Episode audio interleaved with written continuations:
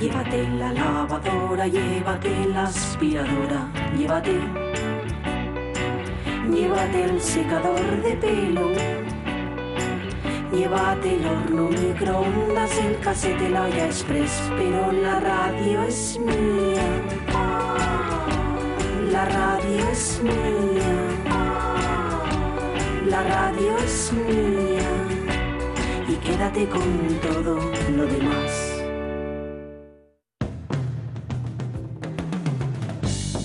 La radio es mía.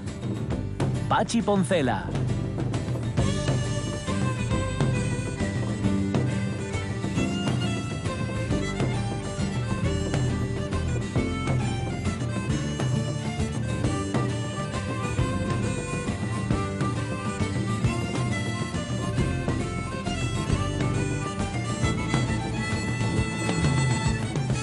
Las 12 y 17 minutos de la mañana, bueno, he estado indagando, eh, por precisar un poquitín más, no Hay somos... festivales de cine. No somos exactamente... No, fix, la X del final es Chichón, por si alguien tenía dudas. No somos exactamente de la misma edad Ernesto Alterio y yo. Ah. Él es más joven que yo. Ajá. Él es más joven que yo. ¿Cuántos meses? Yo soy de enero y él de septiembre. Digo por si había alguna duda al respecto. También, no obstante, para aquellos que... Bueno, pues- nueve meses, ¿eh? Sí, señor. A, a él, a él sí, desde luego. A mí no me cundieron nada. Nueve meses un chiquillo. Para que, para también nueve meses yo, claro. yo os digo una cosa, por eso él se dedica al cine y yo a la radio, es lo única, vamos, lo único que tengo que advertir. ¿Eh? Ya quisiera verle yo a él dedicándose a la radio. Seguramente si habla por la radio todo el mundo pensaría que es más viejo. Sin sal, voy a decirte que tras sus besos queda un suave aroma a colonia delicada. Ajá, ajá. Bueno, Esto es por hurgar en la herida, ¿eh? en realidad no es, no es del todo cierto, pero bueno, era por... si me das un beso a mí te va a pasar exactamente lo mismo. La parte de lo delicado de la colonia, de lo Pero delicado no. ¿Tú sabes lo de lo de casa? Ya, lo de casa no lo aprecias, hasta que falta, ¿eh? Eso Hasta que sí. falta, eso también, te- Eso sí. también- también te lo estoy diciendo. Bueno, había mucho barullo, lo notaban ustedes, porque justamente eh, se estaba aquí en el fotocol del Festival de Cine, aquí en el patio del antiguo instituto, se estaba fotografiando, eh, había fotos con, con Ernesto Alterio. Y ahora mismo yo creo que está aquí dentro, ¿no? Lo Sí, tenemos aquí tenía en un el, en encuentro el salón con de el público. Ajá. y que No vamos a hablar muy que, alto, bueno, acaso. es, es- evidentemente cuando vienes a algo así sabes un poco a lo que te expones pero aún así hay veces que los invitados o las invitadas no quieren en fin dicen no no yo me ciño al programa oficial y tal pero aquí ha estado haciéndose fotos y hablando con todo el mundo con una tranquilidad en fin, como como ha de ser pero Sí. no siempre es Con total normalidad. Pues sí.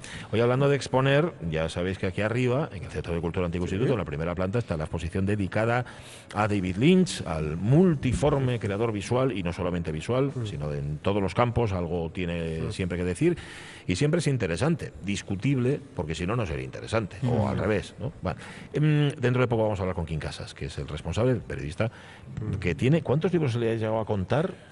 Yo Ramón Redondo? encontré hasta 42 o 43, contando cuatro o cinco de estos que tiene la editorial dirigido por, que Ajá, sí. eh, disecciona dos películas en cada uno. Ajá.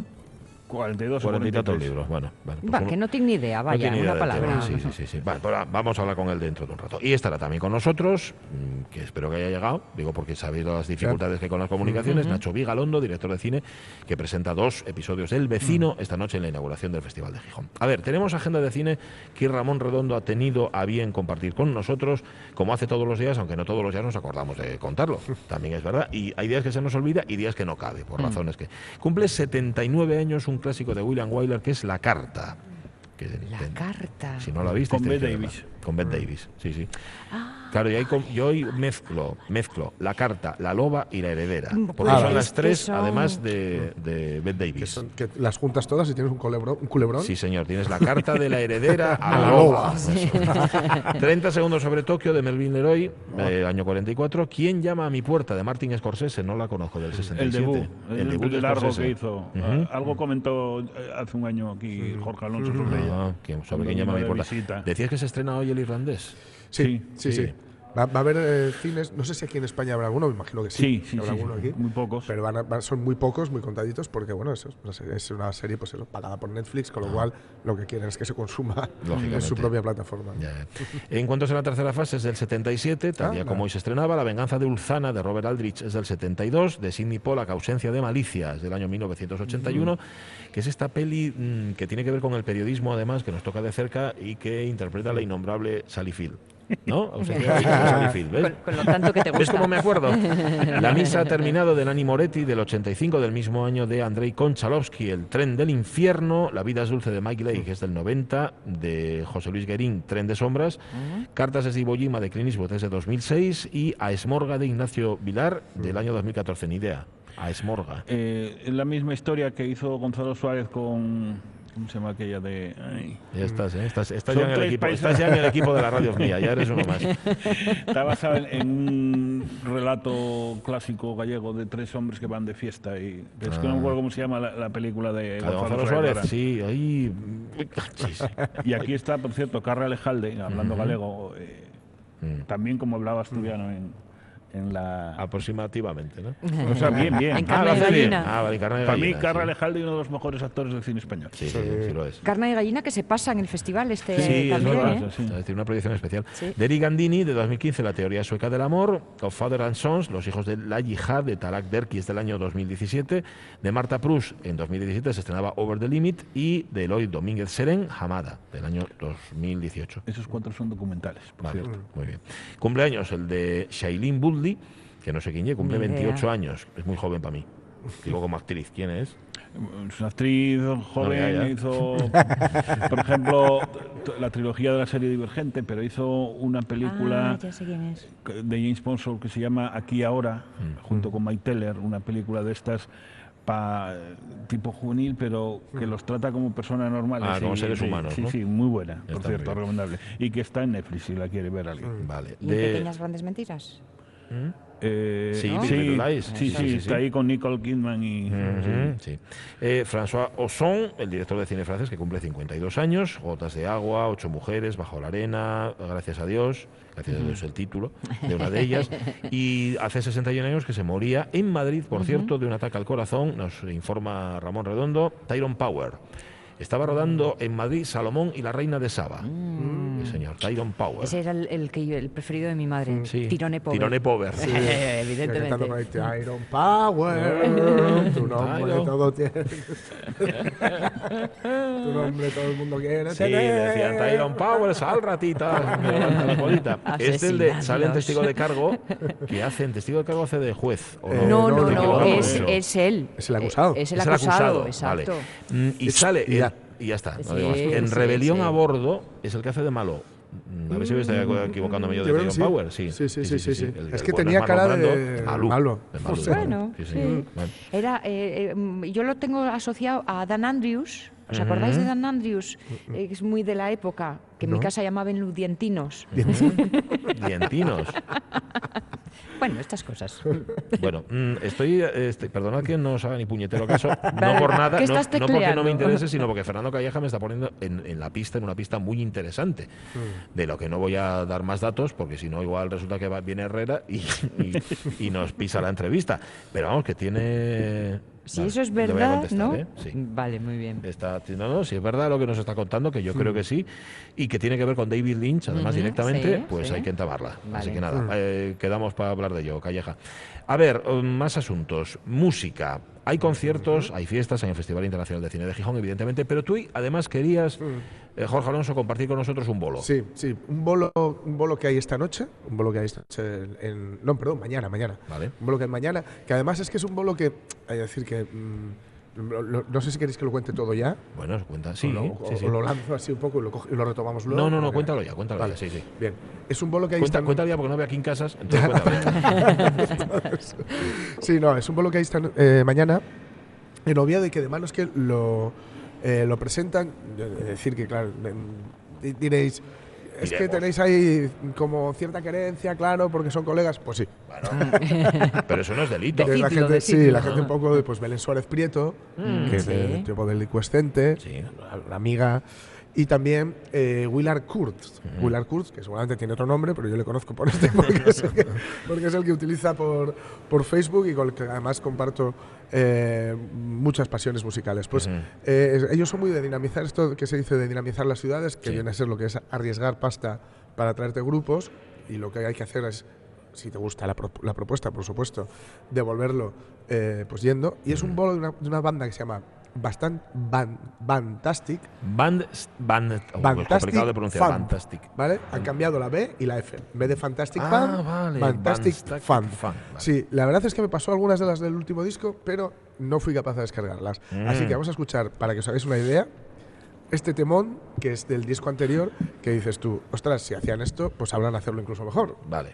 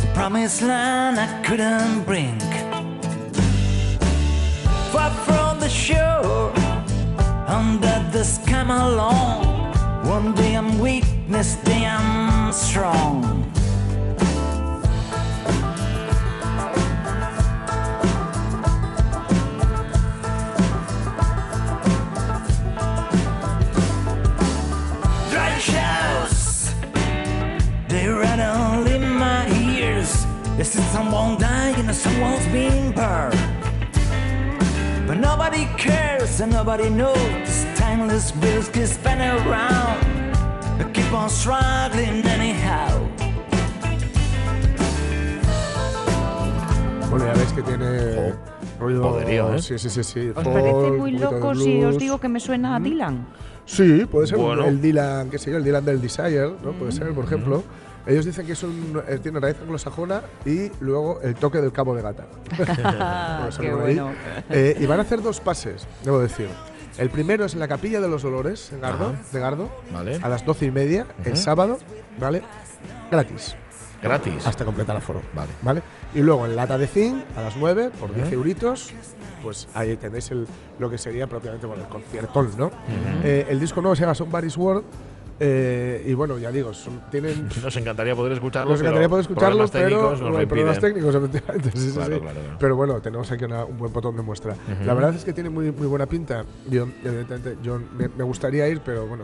No puedes. de- de- de no este puedes ir a todo. Multiubicación de momento, ya ¿no? No tengo otra, no. Ujú. Pero, no sé, muy recomendable, muy recomendable, sí, sí. Vale. Muy recomendable. Ve que suena un poco más, ¿no? Venga.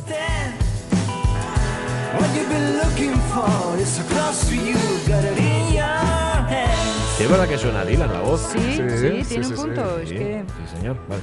Y luego nos cuentas, si Sí. te parece, cómo suena el Festival de Cine, Sí. es decir, que. que Luego os músicas. contaré un poco de, de algunas canciones que formaron parte de- del Festival Internacional de Cine de Gijón, porque ya digo, es un festival que está afortunadamente, afortunadamente muy ligado a la música, porque, insisto, el cine es parte de la cultura popular y esa cultura popular bien entendida es muy amplia y ahí está la música también. ¿no? Y además, eh, a partir de, digamos, eh, como diría yo, eh, el- es- está claro que no se puede negar que el, el Festival de Cine de, de Gijón ha tenido muchas vidas o, o una- Sí. o muchas pieles diferentes, ¿no?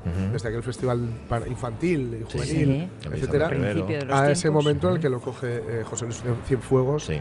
Y le, le- lo convierte en un festival, digamos, de cine independiente, ¿no? Ajá. Y luego, bueno, pues eh, se continuó un poco más o menos la misma senda, con alguna diferencia, y ahora con Nacho Carballo, y ahora, desde luego, pues, eh, bueno, el, el amigo Alejandro, eh, que era programador, programador ya con Cienfuegos, y que estaba de Sí, programador ¿no? ya en, Sevi- en Sevilla con él, pues bueno, está un poco...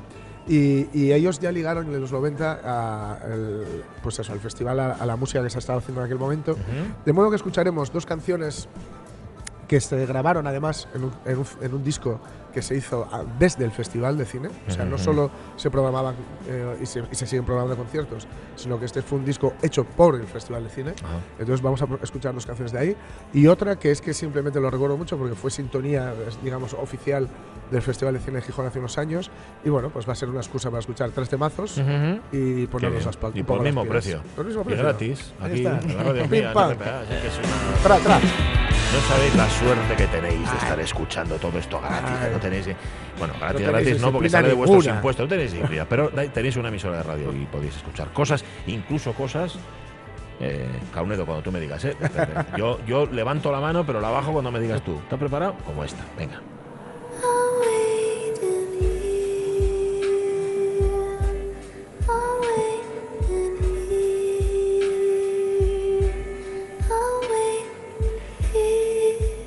King Casas, ¿qué tal? Muy buenos días. Hola, buenos días. Un placer tenerte aquí con nosotros. Pensábamos que no llegabas, digo, y a ver si va a ser por culpa de la lluvia, del temporal o todo No, no, esto. vas, estoy desde Ya estabas aquí en Gijón. Ah, Estoy desde ayer en Gijón. Estupendo. Jo, han tenido que, que- que nuestros invitados han tenido toda suerte, ¿eh? No les ha pillado todo Sí, esto, sí, sí, pero, sí. pero de Bueno, milagro. ayer la salida de Barcelona fue, peor que el aterrizaje aquí. Fue complicado, señor. Bueno, es, es el, el responsable de la exposición que, que, que ya desde primera hora de la mañana, hoy, ya había gente preguntando, Sí. ¿cuándo podemos ir a ver la exposición de Lynch, aquí, ahí arriba en la primera planta? Mm, ¿Cómo definimos a Lynch, para empezar? Porque yo he Hola, leído... la- la- la- fácil así Sí, para. para No, empezar y acabar, porque va a Mi pregunta todo. va por otro lado. Artista multiforme, he leído en algunos Sí, sitios. y, y sobre todo desde hace años se ha acuñado el término de artista renacentista, Ya. Sí. que como Leonardo da Vinci y compañía, pues hace de todo.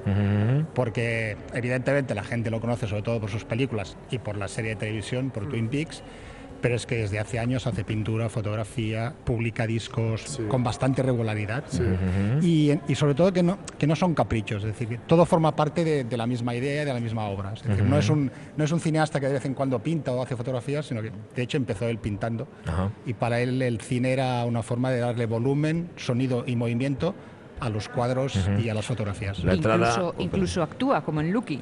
Mm. Sí, sí, sí. ¿Eh? Y, en, y en- bueno, y en Twin Peaks, que tiene un Sí, papel, sí, un sí, papel sí, sí. importante. Ujú. Decía Sonia antes que su entrada en Lynch fue cabeza borradora. ¿Cuál fue la de King Casas? ¿Cómo entraste en Lynch? Eh, cabeza borradora también. Cabeza borradora sí. también. Lo que pasa es verdad que luego de cabeza borradora hay El hombre elefante, que fue una película que tuvo bastante éxito, que quizás es la más comercial, entre comillas, de Lynch. Y luego hay el fenómeno Blue Velvet, que al principio no, Sí. no es un éxito, pero luego se convierte en película de culto. Y luego, claro, está Twin Peaks, que para mucha gente Lynch es, es Twin Peaks. Ajá. Sí. Es que Lynch, Lynch es una cosa curiosa porque a mí me pasó con Cabeza Borradora y con, y con Blue Velvet que si entras, literalmente te vuela la cabeza. Sí, sí, sí. no, es que es- es que es- Sí, sí. y, si- y si- y si no entras, hay un cierto rechazo. Sí, sí, sí, sí. Si no entras, no entras no- y no vas a entrar. Pero Tal menos, vez en el hombre elefante. menos con Twin Peaks también. Porque Sí, es verdad que yo sí. recuerdo a mi padre, que Sí, no le gustaban nada sus películas, de repente se enganchó a, a Twin, Twin Peaks. Peaks. O sea, Twin Peaks tenía algo, Sí, el tío sí, sí, es supo- cierto. fue muy listo para Sí, hacer sí. algo que era, era muy Lynch, pero al mismo Sí, tiempo sí, era muy sitcom, sí, muy, muy televisivo. ¿Cabeza borradora de qué año es? 77. 77. Es decir, Estamos hablando de un artista que entra en nuestras vidas hace 40 Sí, años. sí. Claro, 40 años ha cambiado absolutamente todo, las, las formas de contar, los medios para Todo. contarlo. ¿Cómo se adapta David Lynch a los nuevos tiempos? ¿O son los tiempos los que se adaptan a David Lynch? Ayer en la exposición hablábamos un poco de esto porque es un tipo que siempre se ha interesado mucho por la tecnología. De hecho, él tiene en su casa un, un estudio de grabación. Sus discos los graba en casa y básicamente son discos con tratamiento muy electrónico y tal, pero al mismo tiempo es muy artesanal. Él también tiene un taller, pero un taller de, de serigrafía, pintura, ha- hace muebles. Y tiene este punto de artesano y al mismo tiempo de estar siempre al día de lo que ocurre a nivel tecnológico. ¿no? Lo que sí es verdad que es- hay un, a partir de Inland Empire hay un rechazo ya total con lo que es el cine como fenómeno de sala de, de sala, Sí. de proyección y tal. De hecho, Inland Empire era una película que él hace para que se vea solamente en su, en su web.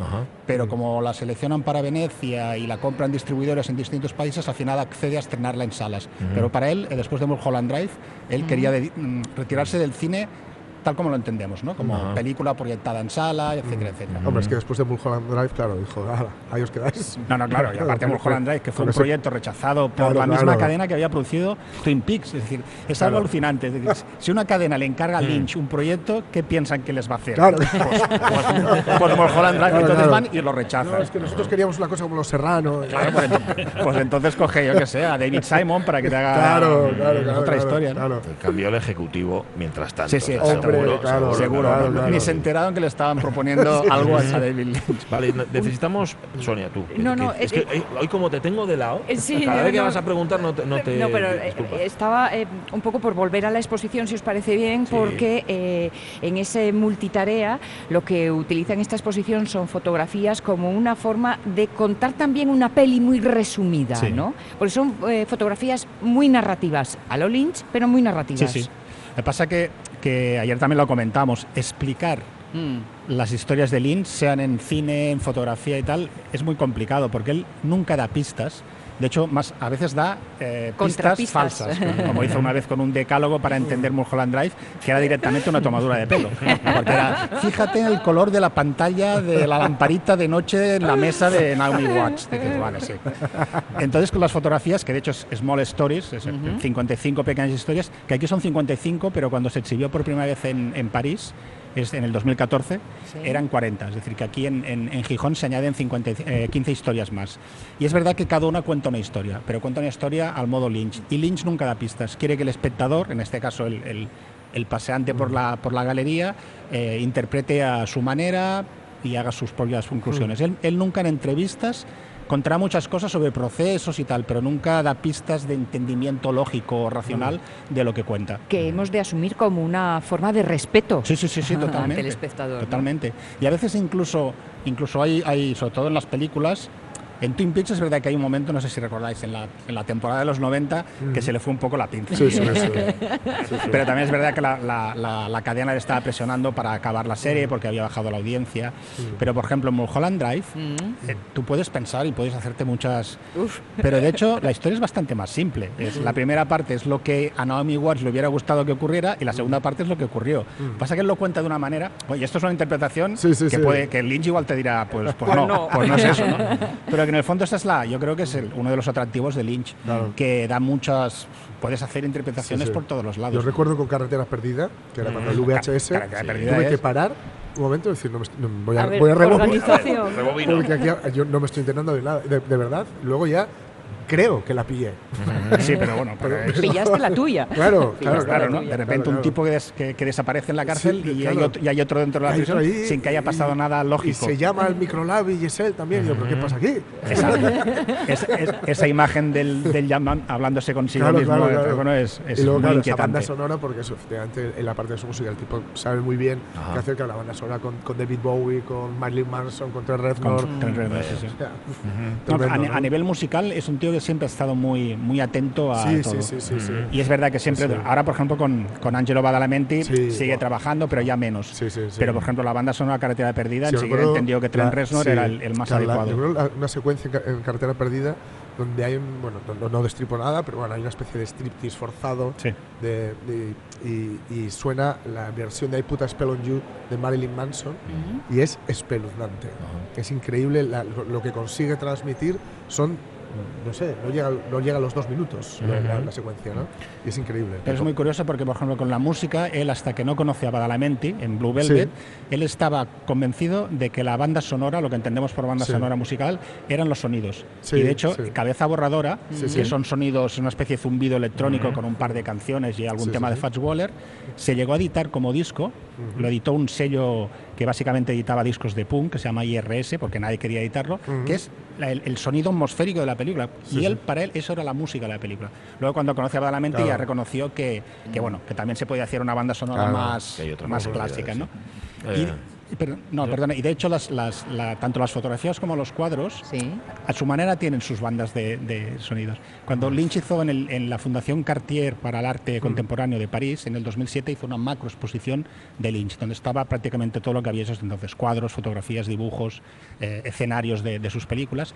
Y según en la zona en la que estabas, había un botón y con unos cascos escuchabas una música pseudoambiental, por decirlo de alguna forma, que había escrito, había compuesto y grabado expresamente Lynch para cada bloque de los cuadros. Es decir, que hasta en las pinturas y en, los, en las fotografías, de una, de una manera u otra, incorpora también sonido y, y música. Ya que no no- te da pistas que te dé ambiente, Sí, ¿no? sí, sí, no, eso sí. Mira, no puede ser que sea bueno en todo. Kim Casas, vamos a ver, Kim Casas, ¿en qué? Dice, a ver, incluso hay veces que se le va la olla. eh, ¿en, en qué especialidad dices tú? Va, mira, eh, dedica- está bien que hagas películas, pero la música igual, ¿sabes? O igual lo hace No, todo tiene, bien. tiene discos, tiene discos muy curiosos. ¿eh? Sí. Empezó con, una, con una- un, un género que él se pseudoinventó que se llama blues industrial, que era básicamente él y otro guitarrista, y era una música muy, muy atmosférica, pero con guitarras. Y en los últimos años ha ido grabando cosas más bien de pop electrónico y ha trabajado con Danger Mouse y con, con gente muy, muy diversa. En música yo creo que casi todo lo que ha hecho es interesante. Y luego ha padrinado a Julie Cruz, a, a esta cantante que es, que es la que interpreta a la policía en, en la tercera temporada de Twin Peaks. Eh. Krista Bell, que, que ahora ya va por libre, digamos. A veces ha hecho de Pygmalion de, de cantantes. Hay una cosa que a mí de Lynch no me acaba de convencer, que es Dune. Pero es que Dune era un proyecto tan, Sí. tan complicado. Él mismo reconoce que se metió en un, en un asunto que le desbordó y esa película no es. A ver, los muy linchanos, bueno, no sé qué, hay cosas, las- los, gusanos, los, gus- los plano gusanos que- de arena, los Harkonnen, que son muy lynch, eso, pero la película en sí no, no, Ah, está, esa bien, no. está bien verle la- también los, los puntos flacos. ¿Cuántos tacos tiene Lynch?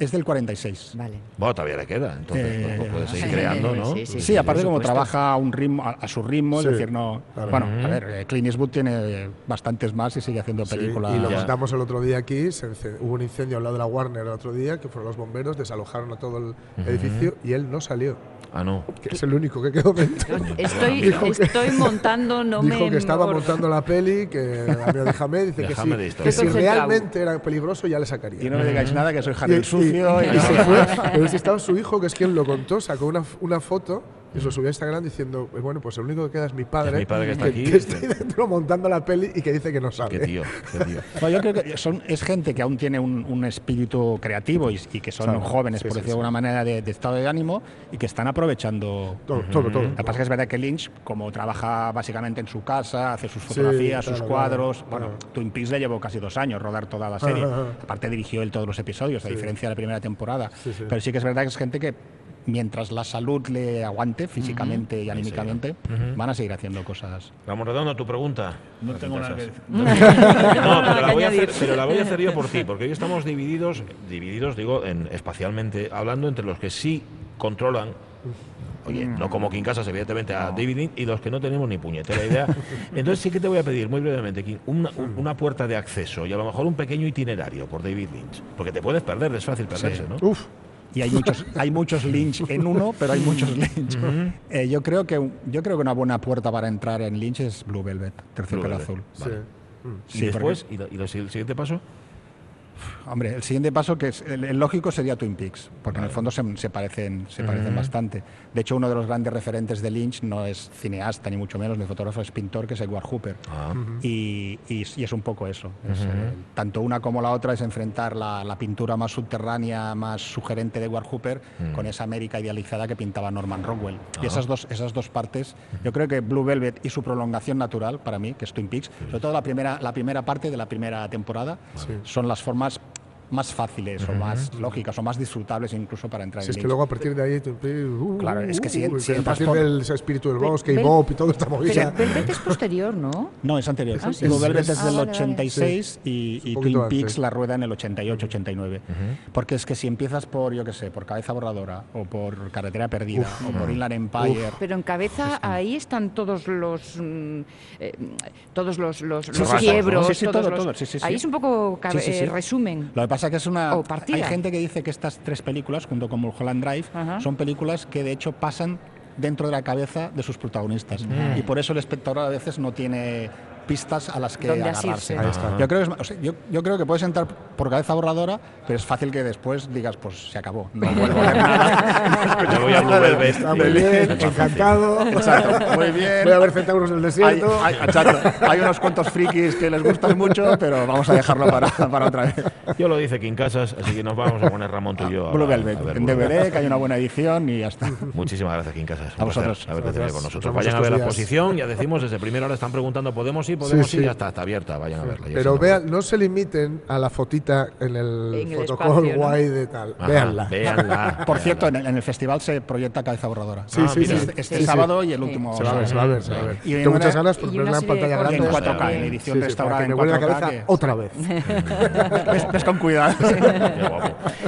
Bueno, nos queda un ratito todavía para irnos hasta la una. Oye, música que tenías Sí, preparada. a ver, sí, venga, música. A ver, decía vaya. antes que el Festival de Cine siempre ha tenido muy presente, sobre todo a partir de la época, ya digo, de José Luis Cienfuegos, eh, la música y la música muy ligada, en, un- en el mo- en aquel momento, muy ligada a eso, a su tiempo. ¿Y cuál era el tiempo? Eran, estamos en los 90, Sí. pues cogió y tuvieron una idea que me parecía genial, y escoger música de bandas sonoras de cine español Sí. y darles una vueltecita. y, a- y cogió a grupos de aquí, de aquel llamado Season Sound. Bueno, vamos a ir eh, eh, reconociendo, por ejemplo, a Undershakers haciendo a tu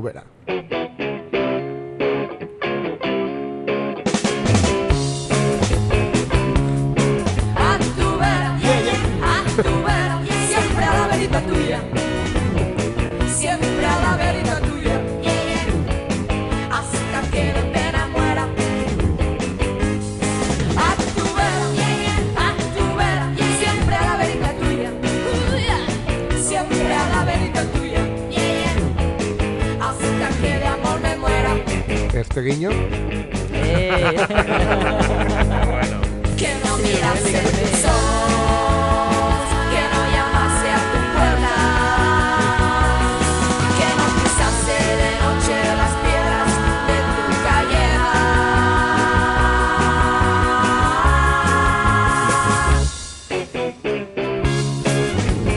Cómo mola, ¿eh? Mola muchísimo. Mogollón.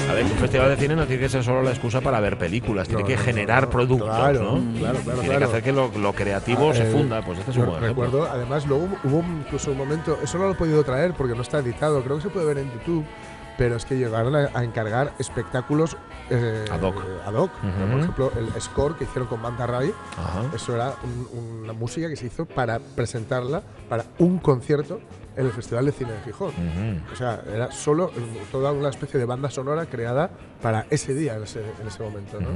O sea, que siempre, ya digo, lo han, han mirado mucho, ¿no? Eh, en este mismo disco, Sí. aparte de Atubera, había, bueno, de, de Atiltus X, eh, además, Igor Pascual siempre lo dice y tiene razón, en este caso, y en tantas otras ocasiones, es, eh, a mí es el grupo que más me gustaba, de aquellos que había en los 90 por aquí y tal, es el grupo donde está César Rendueles. Vamos a escuchar cantar a César Rendueles Anda. al Ole. autor de Sociofobia, de. Capitalismo Sí. Canalla, Claro. etcétera, al doctor en filosofía César. Rendueles. Vamos a escucharle cantar ahora. Y bueno, estaba Manu Molina, Manu Molina que yo creo que no tenía edad para entrar en, en- en el estudio Como, todavía. como espectador no O sea, podría, ¿no? no podría Pero ir a como- la sala a verse, a verse tocar. Y bueno, está Luis Navarro, el maestro Luis Navarro por ahí, y Diego, bueno.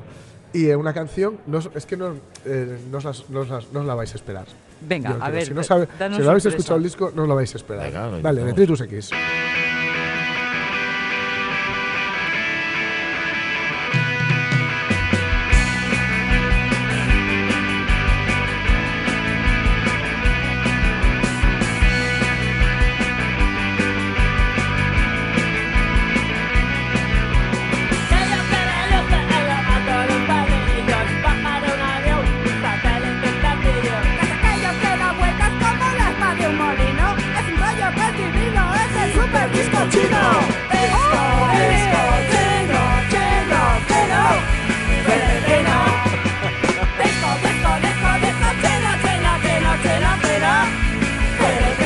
esto, bien hizo. súper ochentero, ¿eh? super disco chino de Enrique Llana. Qué Qué bien bueno. hizo dedicándose a la filosofía.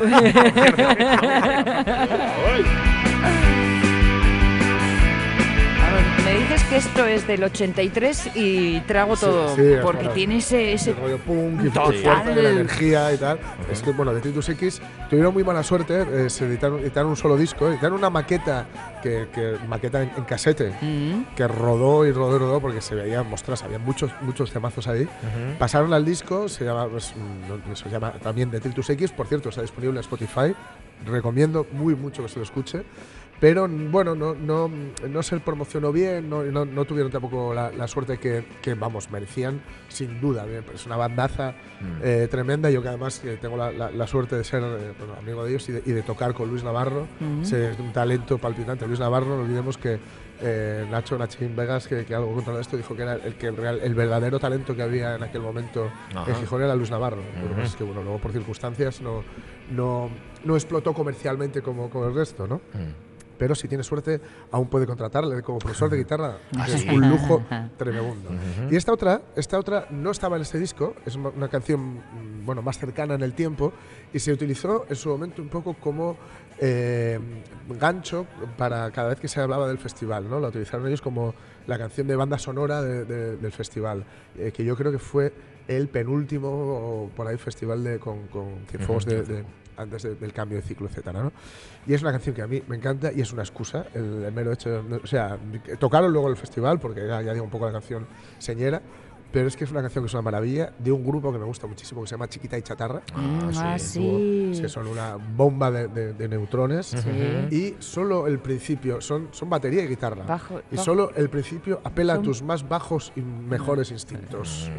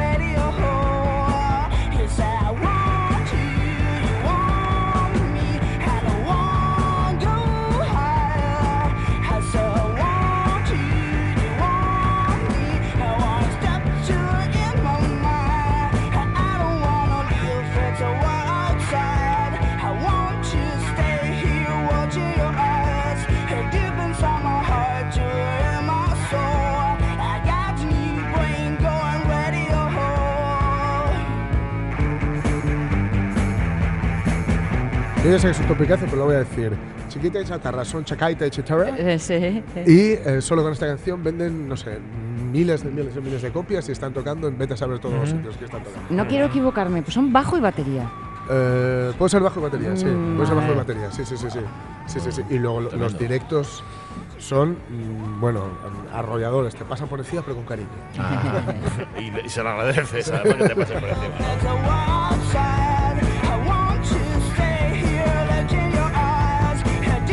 A ver, cada uno tiene una vivencia del Festival de Cine, incluso quienes no somos Ramón Redondo y no vamos a ver todas las pelis, ¿no? Pero cada uno tiene, tiene la suya propia. Claro. Y había una cosa que prestaba mucho en el Festival de Cine pre-Cienfuegos, que era cuando te traían a una estrella Sí. extranjera invitada, Sí. que era un poco rebuscar, un poco rebañar, ¿no? Ahí, Normal- ahí normalmente podía. eh, de capa caída. Ya en las últimas, sí, generalmente. Pero tenía, tenía encanto ver, por Ah, ejemplo. no, No, no. No. Pero bueno, aquí estuvo, oye, de capa caída en su momento, No, pero que luego resucitó Christopher Lee, por ejemplo. Sí, Christopher Lee estuvo aquí y en el, Gijón. y el Capitán Furilo. Y el Capitán Furilo, Daniel J. el Capitán. Furilo, va. estaban los, los de la canción triste de Hill Street a tope, a tope de, a tope, de power. a tope de power estaba. Aquí vinieron, aquí vinieron dos que en efecto Sonia los relacionaba, porque es que tienen un, tienen un parecido, en que eran. Tony Franchosa y Cliff Robertson, que a Cliff Robertson lo recordáis porque era el tío de Batman. el que le dice aquello de un gran poder con Spiderman. Pobre. De Spiderman. Pobre Cliff. Bueno, y- Está aquí no, Fran no, y te lanza- espera, espera, era, era tío de Batman y de, de los dos. De Era el tío de, Bar- de Batman. Porque son y familia. Mayordomo. Sí, señor. Y, y- y el mayordomo. De Spiderman y mayordomo de. Batman. Era el que, le, el, que le, el que le aconsejó que se pusiera los calzoncillos por fuera. Por fuera del pantalón. Sí, señor. Chris Robertson. No, Jacqueline Bisset estuvo en Gijón. Sí, sí. Cuidadín. Sí, señor, Con señor. la capa caída, ¿eh? Señor, mucho de cuidado. Hombre, a ver, Jacqueline. eh, lo- lo- es cierto lo que dice Jorge, no estaban en su momento más álgido, Sí. porque si no, no hubieran venido al Festival de Gijón ni de casualidad. Si no sabían pronunciar Gijón, si no les salía. Ay, em, Nacho Vigalondo, que, que está como, Como recién llegado. al filo. como, como loco. o sea, ¿Estamos en antena? Sí, sí. Ah, es bueno saberlo. Esto es todo verdad ya. Es que no ha habido, no ha habido transición desde el exterior hasta aquí. O sea, No no, hay, una, no hay una puerta que he O sea, cruzado con una, solución de una no bombilla existe. roja, ni ha habido, no ha habido, no ha habido aviso previo. Dinos que acabas de llegar. Acabas de llegar. Vamos, estoy, estoy ahora mismo metiendo las gafas de leer en el autobús dentro de la funda. O sea, que no, no ni- Ah, pero mira, por cuestiones de tiempo te vamos a molestar cinco minutos solo. O sea que. Sí, porque que no es acabamos ninguna ahora. molestia, ¿no? De verdad, ¿eh? O sea, que, que agradezco la, la suerte de no haber dicho ninguna burrada pensando que estábamos conversando. Nosotros llevamos tres horas diciendo Vaya burradas. mierda de tiempo que te. Bueno, eso- Oye, el, el vecino con el que estrenamos Festival de Cine de Gijón, llevamos Sí. toda la mañana diciendo lo mismo, el típico tópico. Es la primera vez que una serie inaugura Festival de ¿Se ha visto? Gijón. ¿Ha habido algún pase para prensa o algo? No, No. vengo, vengo completamente desinformado. Ah, sí, vale, vale, vale. Es rarísimo, ¿verdad? Estar, estar- yo creo que cuando, como, como estás eh, a mil cosas, cuando te ofrecen venir a Gijón con la serie para abrir el festival, en el momento dices, ah, qué bien, una excusa para ir al festival, para volver a Gijón. Perfecto, siempre se ha agradecido, pero una vez que se acercan los días dices, ¿qué está pasando? ¿Qué está pasando? Igual, igual no debería haber dicho que sí, tendría que haberme lo No, pensado. no, no, no, no, no van por los tiros. Es, va, va, ¿qué, qué, qué significa, no? Que ahora... Ya. Eh, yo- yo- hay una cosa que suelo comentar mucho a raíz de cómo ha sido mi último año haciendo televisión y es que hace no tanto tiempo, si alguien me llega a decir nunca vas a volver a estrenar en una sala de cine, pues me hubiese deprimido, me hubiese tirado por la ventana. Ahora no, ahora, ahora Ah. no, no, no por lo que yo he hecho, sino también por lo que uno ha visto, ¿no? Y por la- el tipo de producto que ahora mismo puedes ver en plataformas. Y dices, a lo mejor el cambio de paradigma me, me va, me va a arrastrar de esa manera. Bueno, y que además el cambio de paradigma hace que lo que se hace para pantalla pequeña se vaya a ver en pantalla grande, ¿no? Eh, eso va a ser una gozada. Claro. Sí, sí, eso sí que, sí que eh, yo creo que los momentos álgidos de, de toda mi vida adulta son los pases en festivales de, de mis pelis, de lo que haya hecho, cortos, peli. Y esto va a ser uno más, o sea que es una suerte muy grande, sí. Vale, pero no hay concepto de que está invadiendo lo pequeño a lo grande, la pantalla pequeña a la pantalla grande, ni nada de eso, ¿no? Digo porque los puristas ya saben cómo se pone con estas cosas. A mí me preocuparía que eso condicionase la forma de dirigir. Eso, eso me preocuparía mucho. Ahora, hay- ahora eh, tengo menos miedo que antes. Antes parecía que tenías que pensar todo el rato en el tamaño de la pantalla en las casas de la gente. Sí, sí, sí. Y era todo muy confuso porque hay, había dos, ah, hay dos cosas que oyes constantemente. Una de ellas es eh, mucho cuidado, que ahora mismo la gente lo ve todo en los móviles y las Sí. pantallas son muy pequeñas. Ajá. Pero también se oye todo el rato. Mucho cuidado que ahora la gente tiene en sus casas pantallas más grandes que nunca. Entonces tienes que tener en cuenta, a la hora de componer el cuadro, ten en cuenta que las pantallas son más grandes y más pequeñas que nunca. ¿De ¿Qué? ¿Qué es esto? Entonces en ese, en ese cacao hemos estado. Mientras no lleguemos a te lo paso a doble velocidad, Sí. ¿eh? que también Eso, con eso, Netflix eso, va por ahí. eso sí que eso sí que me pone los pelos de punta. Hombre. Eso Sí, sí, sí, que sí. es terrorífico. Sí, sí, es tremendo eso. Pero hay visos de que eso vaya adelante. Bueno, Bueno, la herramienta parece si ser da, que si sí va dinero, a estar sí. operativa. Si Sí, dinero, irá ya. hacia adelante, eso seguro. Ha escrito Vigalondo una de las cosas, o las ha dicho y alguien las escribió, una de las cosas más inteligentes que yo he escuchado últimamente, Bueno. que es que lo importante, lo importante cuando uno eh, pone, cuando uno comunica, lo que sea, es el tono y el ritmo.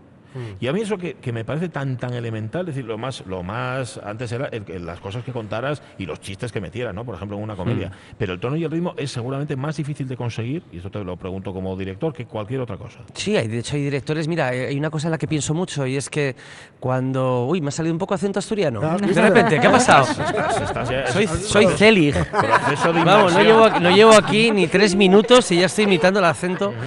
Eh, una cosa que, que he pensado mucho es, y es que cuando éramos jóvenes ¿no? y nos imaginábamos cineastas, pues no tenías un modelo, un modelo a perseguir, ¿no? sino que había varios. ¿no? Y dices, bueno, por supuesto que me gustaría ser David Lynch, pero también me gustaría ser estos directores pequeños que hacían cine para los estudios de serie B, que hacían películas en una semana y hacían y 15 películas al año. Roger Corman, ¿no? Eh, Roger Corman, Robert Aldrich, Sam- Samuel Fuller, esta gente, ¿no?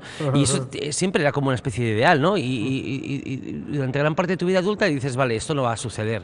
No me va a contratar un estudio para que ruede como un chorizo, ah, como si fueran chorizos. Eh, y de repente dices, "Es- espera, igual esta es la, ver- la versión de aquello aquí ahora, ¿no? Sí. Eh, tener que adaptarte a una serie que ha escrito otra persona, tener muy poco tiempo para rodar Claro. y que el reto sea tener cierto dominio de eso que has mencionado, el tono y el ritmo, para que el resultado, sin ser tuyo, a menos se beneficie de que estés ahí. O de sea que hay alguna que manera. ser artista y eficaz. Anda. Es que ser solo eficaz y ser solo artista es menos complicado que ser artista y eficaz. claro, las, dos, las dos opciones por separado. Sí, sí, sí, sí. A ver, no quiero desprestigiar al- a, las personas que son muy artistas y son muy eficaces. Pero creo que el auténtico reto es el camino del medio. Ser Albert Hitchcock, ¿no? El, eh, Alfred Hitchcock. sí, sí. el- Albert es el hermano. ¿no? Alfred. que era Pues, por ejemplo, artista, ahora- pero que, Hermano que- flaco. Ahora, me, ¿no? esta mañana en Twitter una amiga comentaba que le han pillado para hacer un comentario eh, en audio de una película de Fritz Lang, Sí. Eh, Oficial y Caballero. Y, y la- a mí las pelis americanas de Fritz Lang me vuelven loco precisamente por eso, es que son miniaturas, pero Sí. en las que él está fotograma a fotograma. Y a mí eso, eso estar sin estar o, o condicionarlo todo sin imponerte desde la vanidad del artista, ¿no? A mí eso me, me parece fascinante. Ay, se acabó el tiempo. es, que a la una nos, es que a la una nos cortan, y no, pero podríamos seguir aquí. Bueno, pero podemos seguir hablando aquí, ¿no? Sí, sí, no. Apagamos los micros y ya está. Gracias, Nacho Vigalondo. Nada, un placer, muchas gracias. esta noche. Y bienvenido a tu casa. Gracias, muy bien. Es casi asturiano ya. ¿te das cuenta? ¿Viste? En 15 segundos. Le hemos- Eso es coger el tono. Se pone a echar un culín de sidra ahora y le sale bien. no sé qué. Pues nada, vaya programazo que nos ha salido. Bueno, que nos han hecho los amigos del Festival Internacional de Cine de Gijón. Larga vida al FIX, volver. edición 57. Volvemos el viernes en la clausura. Pero tú nos vas a contar todos los días, Ramón Redondo, de qué va esto. ¿Vale? Y le, Contamos le damos las gracias a Eva, que tanto Eva. nos ha ayudado Gracias, y que Eva. el viernes que viene nos va a seguir ayudando. Gracias. gracias. El tren de RP, antes las noticias. Sé felices. Adiós.